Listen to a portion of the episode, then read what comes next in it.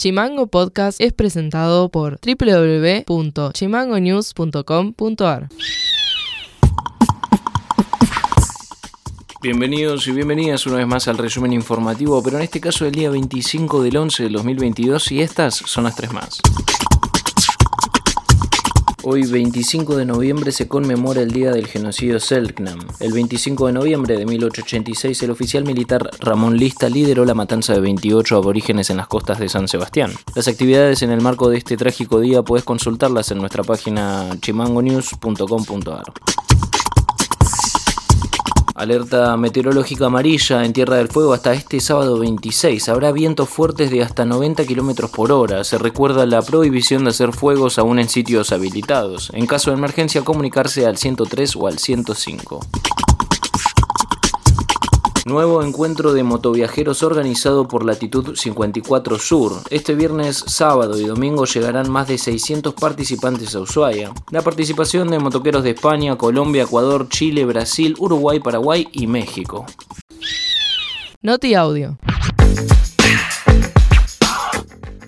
El secretario general de la seccional de ATE Río Grande, Felipe Concha, dio detalles sobre el último acuerdo donde se definió un aumento salarial para trabajadores y trabajadoras municipales del 30% para los próximos tres meses no hace falta que nadie me lo recuerde, nos acordamos muy bien de quiénes somos y quién estamos, ¿no? Y eso es importante decirlo. Yo siempre digo que nos tenemos que ocupar de los trabajadores todos. El gobierno también se tiene que ocupar de, los, de sus trabajadores, de que esté bien, de cuidarlos, obviamente, de que tengan un salario digno, de que se capaciten, de que se formen. Y en, y en esto, obviamente, están estos sistemas que se han generado hace muchos años. Es más, yo podría decir que hay gente de 15 años dentro de los PEN y nosotros los tenemos identificados y venimos trabajando hace muchos años. Lamentablemente, algunos años de injusticias. Mucha gente trabajó silenciosamente con promesas de algunos que no cumplieron porque los utilizaron políticamente, porque utilizaron herramientas del Estado para eso. Y la verdad que nosotros, el gobernador desde el primer día miró la situación y, y trabaja, porque estamos trabajando para atender y cambiarla. Yo le voy a decir que no lo voy a solucionar de un día para el otro, porque esto lleva tiempo, porque tampoco se pueden hacer locuras. Cuando uno le toca gobernar, locuras no se pueden hacer y comprometer. El equilibrio es una responsabilidad de todos.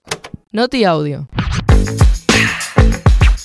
El referente de los vecinos que mantienen un acampe en casa de gobierno reclamando respuesta en materia habitacional, Nicolás Quidel, volvió a exigir una solución por parte de autoridades del gobierno provincial.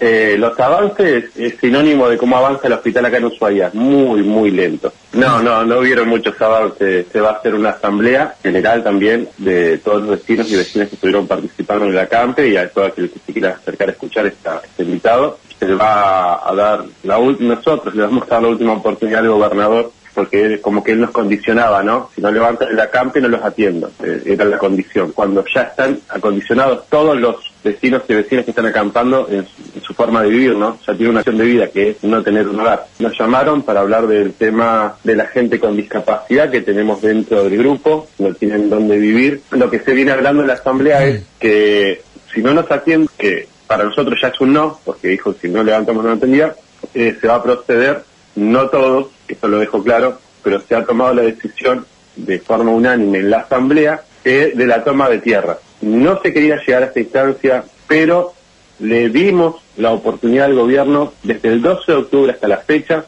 a que se siente a hablar con los vecinos y las vecinas con emergencia habitacional y él no lo hizo.